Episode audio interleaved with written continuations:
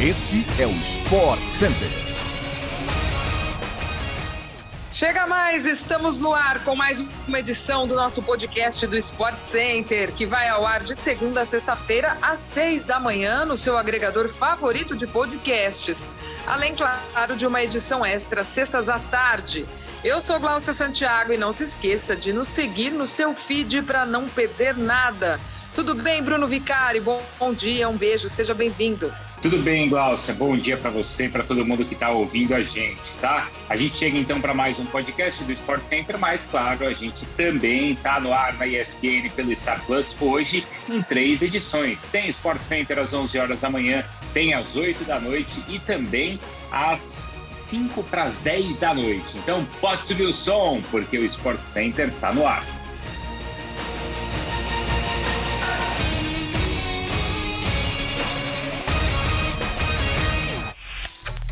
Com uma vitória dominante sobre a Itália ontem, a Argentina é campeã da edição 2022 do troféu Artemio Frank da finalíssima. A partida terminou 3 a 0 e os gols foram marcados por Lautaro Martinez, Di Maria e também Di Bala.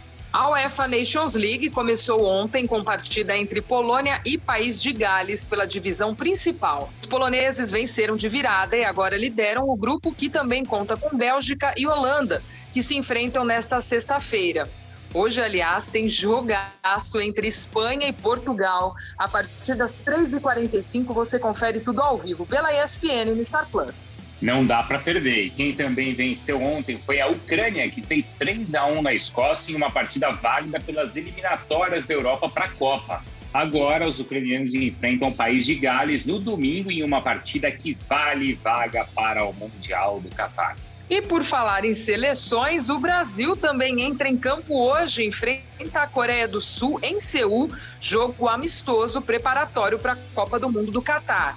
Essa partida começa às 8 da manhã e a gente vai trazer um pós-jogo especial para você que curte podcast, que acompanha o nosso Podcopa, podcast que traz tudo sobre seleção brasileira, Copa do Mundo. Então, às 11 da manhã, a gente vai gravar para você um pós bem especial e logo tudo no ar, analisando essa partida entre Brasil e Coreia do Sul. Eu, Mauro Naves, Pedro Ivo Almeida e Zinho trazendo todos os detalhes nesse pós-jogo, hein? A gente vai estar esperando todo mundo. O dia de ontem foi agitado nos bastidores do Internacional.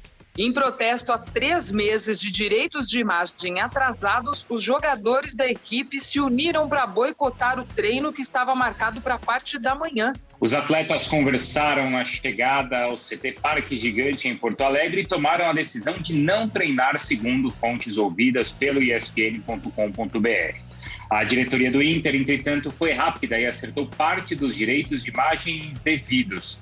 É, segundo o presidente do Inter, Alessandro Barcelos, duas das três parcelas foram quitadas. Além de se dizer surpreso com a manifestação, Barcelos alegou que o treino da manhã foi transferido para a tarde em comum acordo com os jogadores. De acordo com a apuração da ESPN, apenas os jogadores estão com direitos de imagem atrasados, enquanto o técnico Mano Menezes tem os pagamentos em dia. O Internacional volta a campo no domingo, fora de casa, partida difícil, hein? Complicada contra o Red Bull Bragantino pelo Campeonato Brasileiro. Aliás, o Red Bull também está vivendo uma semana aí bastante agitada com a eliminação na Copa do Brasil. A equipe colorada empatou em casa com o Atlético Goianiense na última segunda-feira e completa então cinco empates seguidos no Brasileirão. Agora vamos de tênis, chegando com as informações de Roland Garros. A polonesa Iga Swiatek chegou ontem à 33ª vitória seguida em 2022 e eliminou a americana Jessica Pegula nas quartas de final do torneio de simples feminino. Campeã da competição em 2020, a tenista número 1 um do mundo fechou a partida em parciais de 6-3 e 6-2. Agora vai enfrentar a russa Daria Kazatkina, que despachou a compatriota Verônica Kudermetova também por 2 sets a 0. Essa partida acontece hoje, 10 da manhã. Você acompanha ao vivo pela ESPN no Star Plus. E logo em seguida, a italiana Martina Trevisan e a americana Korigov se enfrentaram pela outra semifinal em Roland Garros. O jogo está previsto, elas vão se enfrentar. Claro, o jogo está previsto então para começar às 11h15. Na chave masculina, as semifinais serão realizadas apenas amanhã. Em um jogaço de cinco sets e com direito a tie-break no set final. O croata Marin Cilic venceu o russo Andrei Rublev e se classificou para as semifinais de Roland Garros. Tudo sobre Roland Garros você acompanha aqui com a gente pela ESPN e no Star Plus. Foram 941 dias fora das quadras, mas Clay Thompson do Golden State Warriors deu a volta por cima e voltou a ser uma peça fundamental no time da Califórnia.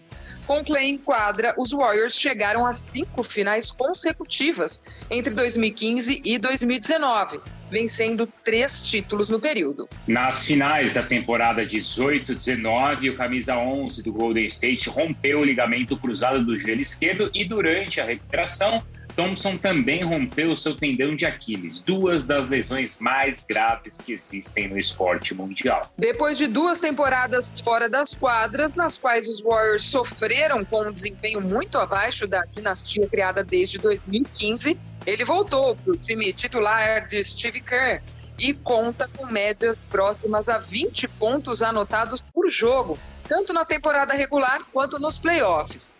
Foram seis jogos com mais de 30 pontos na temporada, sendo um de 41 pontos e três durante a pós-temporada, contra Grizzlies, Mavericks e Nuggets. Em sua sexta final nas últimas oito temporadas, os Warriors finalmente podem contar novamente com um dos melhores arremessadores da história na busca pelo quarto título da NBA. As finais começam hoje, hein, às 10 horas da noite, quando o Golden State recebe o Boston Celtics no Chase Center, na Califórnia. Tudo ao vivo pela ESPN no Star Plus.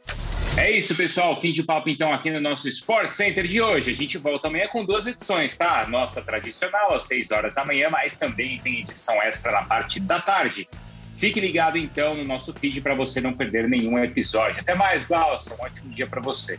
Boa, Bruno. Bom dia para você, para quem esteve conosco. Beijo grande. A gente se encontra por aí. Até a próxima.